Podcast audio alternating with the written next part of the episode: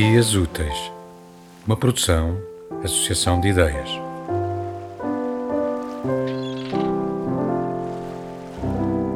Havana, 1 de outubro de 1966.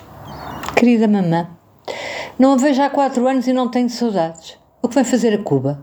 Convencer-me a regressar? Tinha andado tão feliz.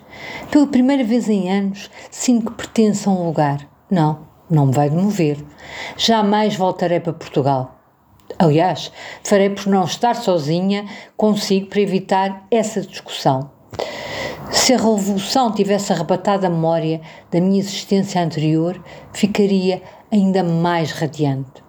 Não, não pode imaginar como gostaria de banir do papel de mãe, ser órfão.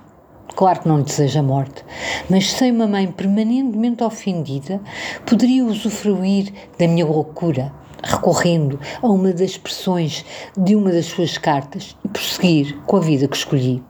A situação é de veras singular. Afinal, nunca antes me tinha divorciado, nem fugido para outro país, e logo, horror dos horrores, para um país comunista. Mas mesmo nestas circunstâncias particulares, sou facilmente capaz de enumerar os seus argumentos. O estigma do divórcio, o falatório, o desgosto do pai, os danos dramáticos à sua reputação e carreira. Nenhuma das suas razões decorre de preocupações com o meu bem-estar. A mãe esforçou-se muito por moldar às regras de uma menina bem comportada, ao modelo de uma mulher tão bem vestida quanto bem casada. Creio que falhou. Pude aperceber-me, no entanto, enquanto crescia, como os seus princípios eram fluidos, de, de, fronteiras variadas consoante as situações. As meninas deveriam ser modestas, todavia ousadas, quando estava em causa um bom partido.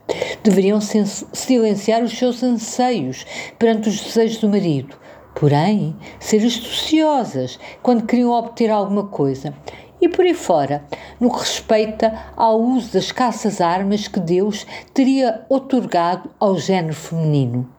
As mulheres de sucesso seriam as dissimuladas, as silenciosas, pelo menos do seu ponto de vista.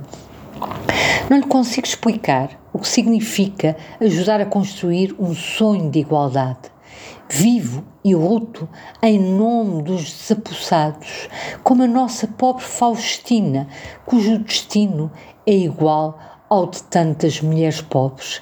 A mãe confiscou-lhe a vida ou ela vendeu-a para não morrer de fome.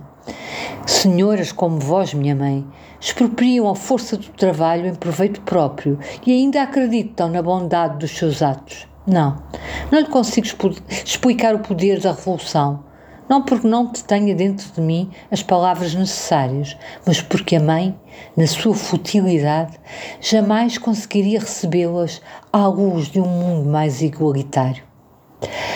Se pensar bem, muitos dos meus amores de juventude existiram para a combater. Foi muito difícil evitar destruição estando tão perto de si. Para sobreviver, teria de necessariamente fugir. Só assim se explica que tenha casado com um homem com quem, tenha, com quem tinha tão poucas afinidades. O propósito foi sempre o de largar Portugal. Definitivamente passava bem sem a sua visita. A sua filha, Annie.